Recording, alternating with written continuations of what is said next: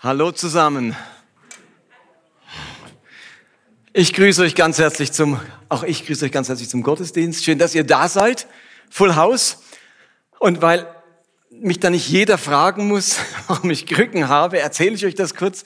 Ich habe mir vor ein paar Monaten einen Meniskusriss zugezogen und den musste ich am Donnerstag operieren lassen. Das heißt, am Donnerstag hatte ich meine Meniskusoperation und ähm, deswegen muss ich noch ein paar Tage mit Krücken laufen und sollte jetzt auch hier nicht durch die Bühne laufen. Also ich bin mich ganz ungewohnt, so fest zu stecken, wenn ich sonst über die Bühne tigere. Aber äh, mal gucken, wie die Dynamik sich entwickelt, auch wenn ich hier sitze. Ansonsten würde ich gerne anknüpfen mit meiner Predigt an den letzten Sonntag. Der Text, um den es heute unter anderem geht, den habt ihr gerade eben gehört und den hat auch Thomas in der Moderation schon eingeleitet. Das Leben verändert sich andauernd. Die Welt verändert sich. Wir sind ständig neu herausgefordert. Neue Probleme tauchen auf, neue Lösungen tauchen auf. Das Leben entwickelt sich und es ist heute viel anders, als es vielleicht früher war in unserem eigenen Leben und es ist völlig anders, als es vor 100 oder 200 oder 1000 Jahren war. Das Leben verändert sich. Und gleichzeitig halte ich es für ganz wichtig, dass unser Glaube, den wir haben, unser Vertrauen in unseren Gott, in unseren Jesus, dass der mitwachsen und mitreifen darf mit unserem Leben. Ein Glaube, der sich mitentwickelt. Ein Glaube, der voranschreiten darf in unserem Leben, damit er immer wieder Relevanz und Bedeutung für unser Leben entwickelt. Egal, wo unser Leben gerade steht und eben, wo es in seiner Entwicklung sich gerade befindet. Solch ein Glaube, der mitwachsen und mitreifen darf, der über die Jahrhunderte hinweg seine Relevanz und seine Bedeutung behält, das nenne ich progressiven Glauben. Bei so einem progressiven Progressio voranschreitend, da verändern sich Dinge, die ich glaube, weil sich eben auch mein Leben und meine Wahrnehmung ändert. Da verändert sich meine Sicht auf Gott, vielleicht auch meine Sicht auf die Bibel, meine Sicht auf das Leben und das sind wichtige Prozesse. Ich halte die für ganz, ganz notwendig. Und gleichzeitig ist es wichtig, dass während sich Glaube so verändert und entwickelt, dass seine Kraft und seine Leidenschaft und seine Begeisterung nicht auf der Strecke bleibt. Ich glaube sogar, dass dort, wo Glaube sich verändern darf, wo er an Relevanz immer wieder neu gewinnt, er gerade das Potenzial hat, Kraft und Begeisterung zu entwickeln. Und diese Mischung, ein progressiver Glaube, der in Bewegung ist und ein geisterfülltes, kraftvolles Leben, das halte ich für eine ungeheuer großartige Kombination. Ich glaube, dass das Christentum genau davon geprägt sein sollte in den kommenden Jahren. Progressiv glauben und geisterfüllt leben. Und am letzten Sonntag habe ich ausführlich ausgeführt, dass ich jetzt seit den 30, 40 Jahren, wo ich im Reich Gottes unterwegs bin, wahrnehme, dass klassisch evangelikale Theologie eher vom Grundmotiv der göttlichen Gerechtigkeit bestimmt wird. Also Gott ist der gerechte Gott und sein Handeln und seine Beziehung zu den Menschen, sein Königreich, aber auch die Zukunft sind maßgeblich von diesem Prinzip der Gerechtigkeit bestimmt. Also die Brille, mit der ich auf Gott schaue, die Brille, die mir das Wesen Gottes entschlüsselt, aber auch Gottes Eingreifen in der Welt, Gottes Umgang mit den Sündern und eigentlich alle anderen Themen, das ist die Brille der Gerechtigkeit. Gott ist ein gerechter Gott. Das steht an vorderster Front. Und gleichermaßen empfinde ich, ist das Grundmotiv und das Grundprinzip von progressiver Theologie eher die göttliche Liebe. Gott ist da zuallererst die Liebe.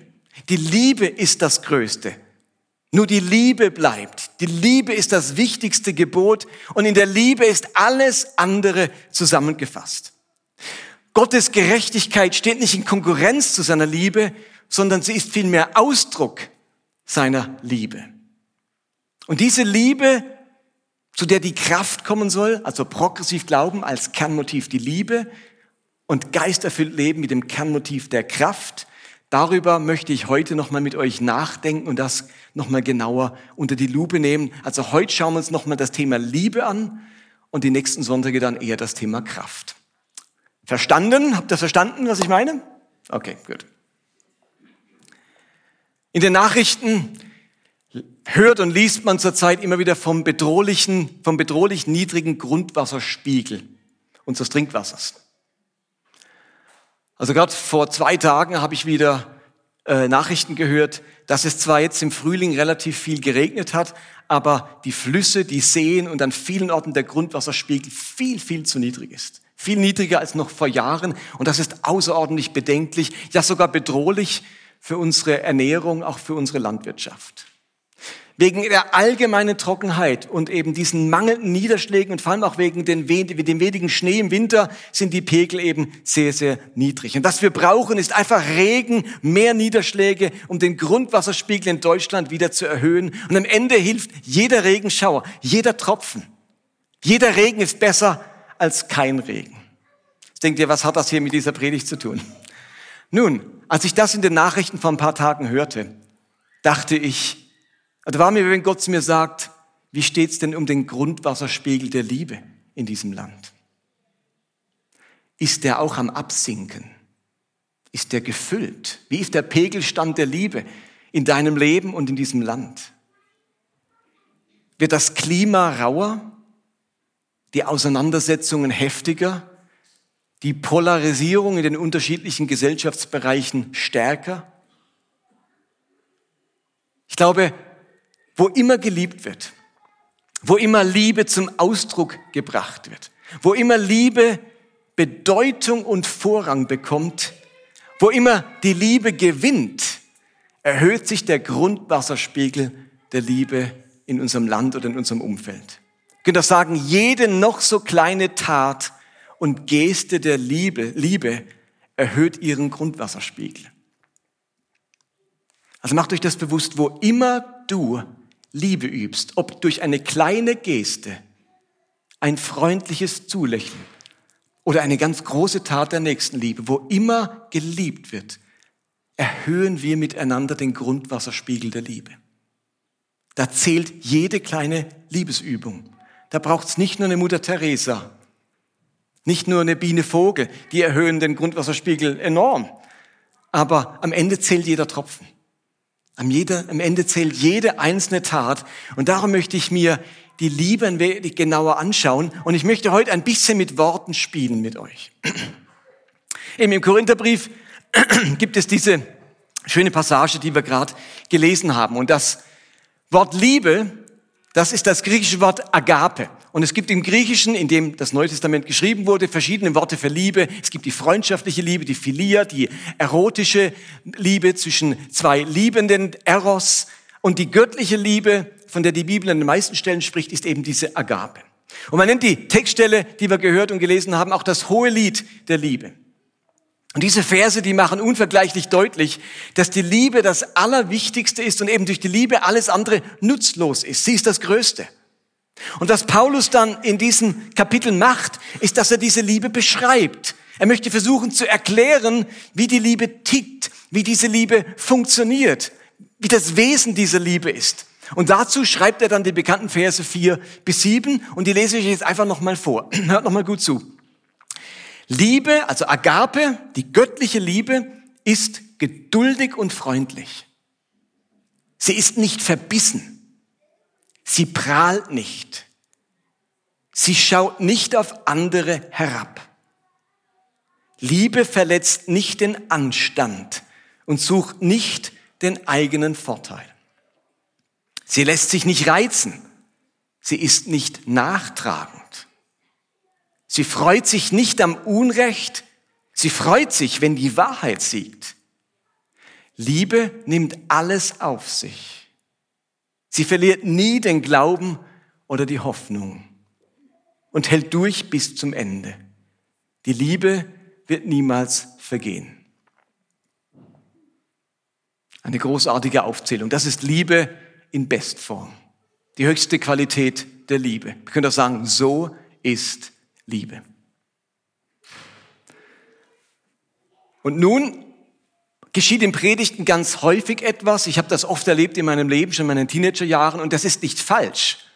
Aber was geschieht ist, dass aus diesen Versen relativ schnell ein Appell gestartet wird. Im Sinne von, so musst du sein. So solltest du lieben. Kennt ihr das? Dass diese Verse zu zum Maßstab unseres Liebens werden. Und das ist nicht falsch.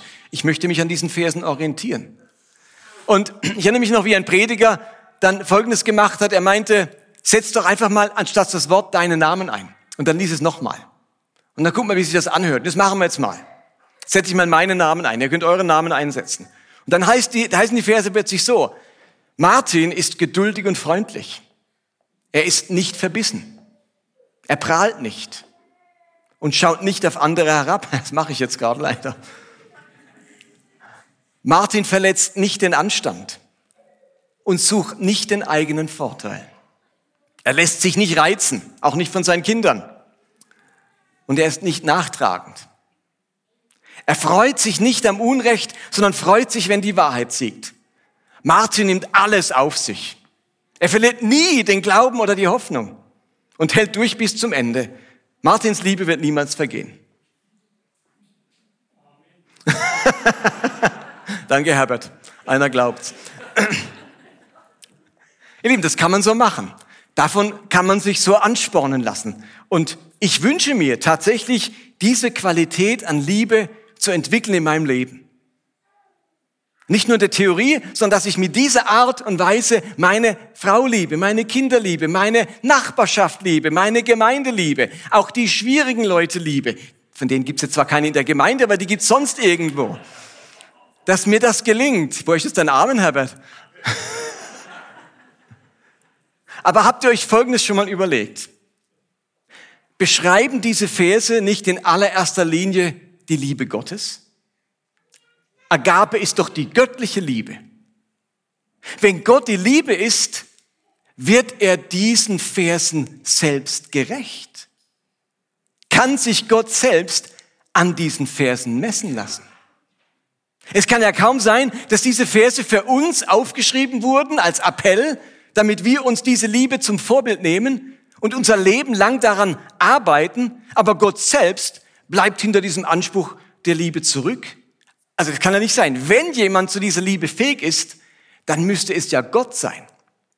Also ist das hohe Lied der Liebe nicht mehr als einfach nur ein Appell an uns Christen, sondern beschreibt nicht in Wirklichkeit die Art und Weise, wie Gott ist, wie Gott liebt und wie er selber tickt und funktioniert. Also lesen wir das Ganze nochmal und setzen jetzt Gott ein. Okay? Und vielleicht habt ihr das noch nie gemacht. Ich hätte es ehrlich gesagt noch nie gemacht vorher. Gott der Vater ist geduldig und freundlich. Gott der Vater ist gütig. Gott der Vater kennt keinen Neid. Gott der Vater ist nicht verbissen. Gott prahlt nicht. Er schaut nicht auf andere herab. Gott verletzt nicht den Anstand. Gott der Vater sucht nicht den eigenen Vorteil. Gott lässt sich nicht zum Zorn reizen. Gott rechnet Böses nicht zu. Gott ist nicht nachtragend. Gott freut sich nicht über Unrecht, sondern Gott freut sich, wenn die Wahrheit siegt. Gott nimmt alles auf sich. Er verliert nie den Glauben oder die Hoffnung. Gott erduldet alles. Gottes Liebe wird niemals vergehen. Wie klingt das für euch?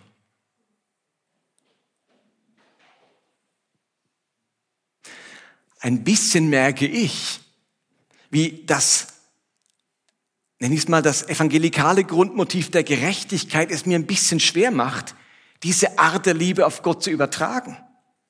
Wenn Gott gerecht ist, kennt er wirklich keinen Neid? Haben wir nicht einen eifersüchtigen Gott, der seine Ehre mit niemand teilen möchte?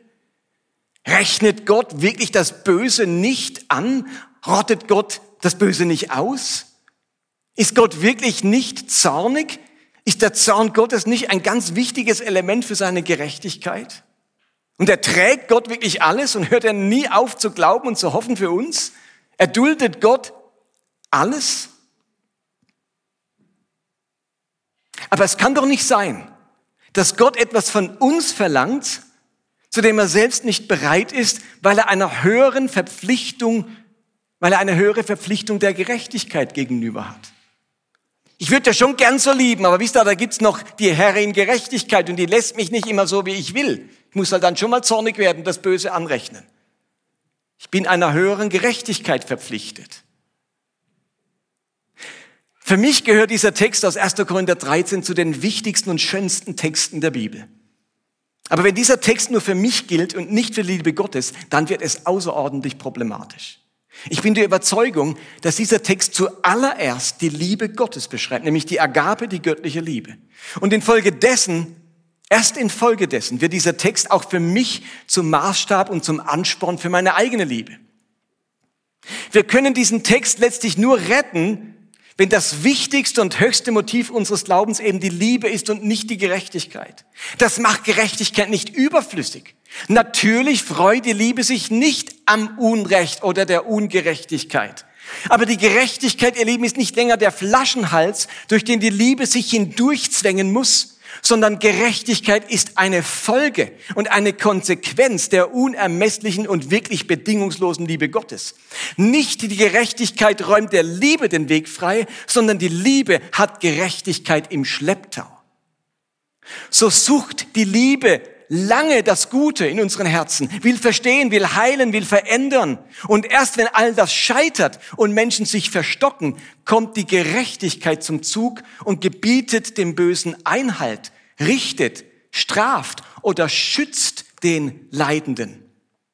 Gott steht eben auf der Seite der Armen, nicht weil er so eine eine äh, Gerechtigkeit hat wie die Justitia mit geschlossenen Augen, der Augenblinde und ein Schwert, sondern er steht auf der Seite der Armen, der Schwachen, der Ausgegrenzten, der Leidenden und der Opfer. Das ist ein Ausdruck von Gerechtigkeit. Gerechtigkeit im Alten Testament ist immer die Gerechtigkeit für den Armen, den Schwachen, den, der Unrecht erleidet und nicht eine juristische Gerechtigkeit, damit irgendeiner Verfassung Genüge getan wird. Und derjenige, oder diejenigen, die verantwortlich sind für die Armut, die Schwächung, die Ausgrenzung, das Leid und die Ungerechtigkeit, also die Täter, die müssen damit rechnen, dass die Liebe in ihrer Konsequenz auch die Gerechtigkeit mit sich bringt. Gott ist langmütig, lange geduldig. Lange hofft er, dass Menschen zur Besinnung kommen, von ihren bösen Wegen lassen. Aber am Ende gebietet gerade seine Liebe den Leidenden, zur Seite zu treten und ihr Schutz, ihr Burg, ihre Festung und ihr Vater zu sein. Und die ganze Exodus-Geschichte im Alten Testament, der Gottesnamen Jahwe, ich bin für euch da. Und die Zuwendung im Jesu im Neuen Testament, die sind Ausdruck dieser tätigen Liebe, die sich ganz aktiv immer wieder auf die Seite der Schwachen und Gebeugten stellt. Insofern ist es vollkommen legitim, finde ich, 1. Korinther 13 zuallererst auf Gottes Liebe und Gott selbst zu beziehen und in zweiter Linie dann auch auf uns als Ansporn, wenn Gott so liebt, dann möchte ich in diese Liebe hineinfinden. Und zum Schluss nochmal ein Wortspiel aus einer zweiten Stelle und da hat jetzt euer Flyer etwas damit zu tun. Es ist die Stelle in Galater 5, Vers 22. Auch die spricht über die Liebe. In diesem ganzen Abschnitt Galater 5 wird der Gegensatz zwischen einem Leben aus dem Heiligen Geist heraus und einem Leben aus dem Fleisch heraus, also aus den Begierden und Lüsten heraus beschrieben. Darum geht es in Galater 5 in diesen Versen. Der Unterschied zwischen ein Leben aus, mit den Werken des Fleisches und ein Leben aus der Frucht des Geistes heraus. Und Paulus sagt nun Folgendes in Vers 16, ich sage euch, wandelt oder lebt im Geist, so werdet ihr die, das Begehren des Fleisches nicht erfüllen. Also nicht bei diesem Begehren, bei diesem fleischlichen Leben zu landen, braucht es ein Leben aus dem Geist. Wir nennen das in dieser Reihe Geist erfüllt Leben.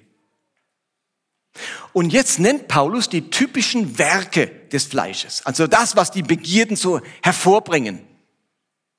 Das heißt in Vers 19 und folgende, offenkundig sind aber die Werke des Fleisches. Als da sind Unzucht, Unreinigkeit, Ausschweifung, Götzendienst, Zauberei, Feindschaft, Hader, Eifersucht, Zorn, Zank, Zwietracht, Spaltungen, Neid, Saufen, Fressen und so weiter und dergleichen. Und ihr habt schon gemerkt bei meiner Betonung, wichtig ist hier, dass der Ausdruck Werke im Griechischen wie auch hier im Deutschen im Plural steht. Es werden dann ja auch mehrere Werke des Fleisches aufgezählt. Macht Sinn, oder? Im nächsten Vers wird dann das Gegenteil aufgezählt.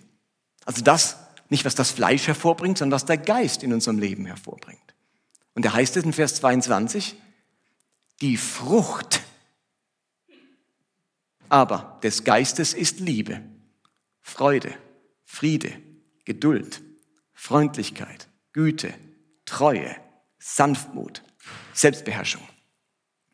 Fällt euch etwas auf? Deutschlehrer vor. Urmel, was fällt dir auf? Die Frucht ist im Singular, ganz genau. Ich glaube, dass Paulus als Schriftsteller sehr wohl zwischen Singular und Plural unterscheiden konnte. Und ganz bewusst verwendet er für die Werke des Fleisches den Plural. Er zählt dann ja auch eine ganze Menge Werke auf. Aber warum redet er von der Frucht des Geistes in der Einzahl und zählt dann neun Dinge auf? Da müsste doch der Plural stehen, oder? Früchte des Geistes. Und wenn ihr so über das Thema redet und ich auch, wir reden doch immer von den Früchten des Geistes, oder? Wir reden immer von den Früchten des Geistes. Aber es steht dort nicht Früchte des Geistes, es steht nur Frucht des Geistes. Ja, und jetzt, am Flyer merkt das vielleicht schon, auf was ich raus will. Man muss Folgendes sich bewusst machen. Die Handschriften, die wir im Neuen Testament haben, die sind ja in griechischer Sprache verfasst. Eine der ältesten Handschriften des Neuen Testaments ist zum Beispiel der Codex Sinaiticus, viertes Jahrhundert. Auf der Leinwand seht ihr ein Bild davon. Und diesen Handschriften des Neuen Testaments finden sich nun folgende, ist folgendermaßen geschrieben. Es gibt dort nur Großbuchstaben. Alles in Großbuchstaben geschrieben. Es gibt keinen Abstand zwischen einzelnen Worten. Es wird alles aneinandergereiht. Es gibt keinerlei Überschriften keine Kapiteleinteilungen und keine Versnummern. Und es finden sich keinerlei Satzzeichen. Es ist alles nur Buchstaben. Und das hat auch seinen guten Grund. Man konnte nicht gerade zum nächsten Supermarkt gehen und sich neues Papier holen. Papier war außerordentlich Papyrus kostbar. Da hat man nicht gesagt, ach, da mache ich jetzt mal einen schönen Absatz, dicke Überschrift, ähm, dass es auch schön aussieht, das konnte man sich nicht erlauben. Damals hat man eben so geschrieben, man hat es alles zusammengepackt, aneinander geschrieben. Erst in der Textkritik, in der Arbeit mit dem Text und dann vor allem in der Übersetzung hat man sich überlegt, okay, später wurden dann das, ein Kapitel eingeteilt, dann haben eben dann noch Verse eingeteilt, viel, viel später. Und irgendwann hat man Überschriften geschrieben und man hat natürlich auch Satzzeichen eingefügt.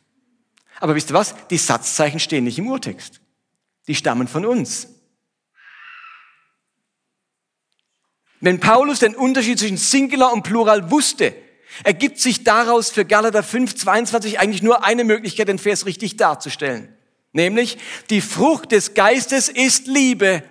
Doppelpunkt. Die Frucht des Geistes ist Liebe, nur Liebe. Das ist das, was der Geist hervorbringt. Das ist das Wichtigste, die Hauptsache. Das ist sein großes Werk. Die Frucht des Geistes ist Liebe. Doppelpunkt. Und jetzt wird aufgezählt, was diese Liebe alles umfasst. Und was es bei dieser Liebe alles geht, nämlich die Frucht des Geistes Liebe, Doppelpunkt. Freude, Friede, Geduld, Freundlichkeit, Güte, Treue, Sanftmut, Selbstbeherrschung. Es gibt eine Frucht, eine Auswirkung, eine zentrale Wirkungsweise des Geistes, die Liebe. Es gibt keine neun Früchte des Geistes, sondern nur eine Frucht. Darum steht das Wort im Singular. Und diese eine Frucht ist die Liebe und wird jetzt näher beschrieben. Also ähnlich wie beim Hohelied der Liebe, was wir gerade hatten, 1. Korinther 13, wird es diese Liebe einfach näher beschrieben. Was ist die Liebe? Da, wo die Liebe ist, da, wo der Geist die Liebe bewirkt, wird Freude ausgelöst. Die Liebe führt zum Frieden. Die Liebe macht uns geduldig. Die Liebe ist von Freundlichkeit gekennzeichnet. Die Liebe steckt voller Güte. Die Liebe ist unendlich treu. Sie ist von Sanftmut geprägt und sie führt uns zur Selbstbeherrschung. Und wenn ihr es den Flyer nimmt, dann versteht ihr, warum vorne Liebe steht und hinten acht Begriffe. Die Frucht ist die Liebe Und was die Liebe alles umfasst, das lesen wir auf der Rückseite. Und ich habe das bewusst das mal so per Flyer dargestellt, damit uns das mal auch äh, vor Augen gemalt ist, dass wir in Zukunft wirklich die, den Singular hier sehen. Die Frucht des Geistes ist Liebe. Und diese Liebe, mit der ist schon alles gesagt. In diese Liebe passt alles rein. Eben die Güte, die Freundlichkeit, die Treue, die Selbstbeherrschung. Das ist alles ein Ausdruck von Liebe. Und wisst ihr was? Ich könnte noch ein Wort ergänzen. Ich könnte noch viele Worte ergänzen. Gerechtigkeit. Auch Gerechtigkeit ist ein Ausdruck von Liebe. Und nicht ein Gegensatz oder eine Konkurrenz zur Liebe. Was geisterfülltes Leben also kennzeichnet, ist, dass die Liebe in uns wächst. Und diese Liebe, die ist nicht einfach nur ein abstrakter Begriff, nicht einfach ein Modewort oder so wischiwaschi, wie es einem oft vorgeworfen wird. Ihr Lieben, die Liebe hat eine konkrete Gestalt. Sie hat konkrete Auswirkungen. Sie ist von bestimmten Wesenszügen geprägt. Sie ist das Substrat in unserem Herzen, das ganz viele weitere positive Eigenschaften in unserem Leben zum Blühen, bringt. Die Liebe ist das Substrat, das ganz vieles in unserem Leben zum Blühen bringt. Ich wünsche mir also einen progressiven Glauben, der zutiefst geprägt ist von der Liebe Gottes. Einen Glauben, der diese Art von Liebe als seine DNA hat. Und wenn dieser Glaube sich multipliziert, dann repliziert sich diese Liebe im Leben anderer Menschen. Und meine Hoffnung ist, dass diese beiden Predigten gezeigt haben, dass die Liebe das alles bestimmende Grundmotiv des Glaubens ist, den wir als Gemeinde leben und multiplizieren wollen. Und gleichzeitig wird aber deutlich, dass ein Leben in dieser Liebe die Frucht des Heiligen Geistes ist. Also das können wir nicht einfach so selber machen mit dem Fingerschnipsen und wir sind in der Lage, so zu lieben. Also insofern ist das erste und wichtigste Merkmal eines geisterfüllten Lebens ein Leben aus der Liebe. Und wenn wir wollen, dass unser Glaube kraftvoll ist, also wenn wir geisterfüllt leben wollen, dann zeigt sich das zuallererst nicht an Heilungen und Zeichen und Wundern, nicht an prophetischen Worten oder Visionen, so gern ich die auch habe, sondern an einem Leben, das zutiefst in der Liebe und in liebevollem Handeln verwurzelt ist. Und von dieser Grundlage aus starten wir in den kommenden Wochen zu weiteren Merkmalen eines geisterfüllten Lebens. Amen.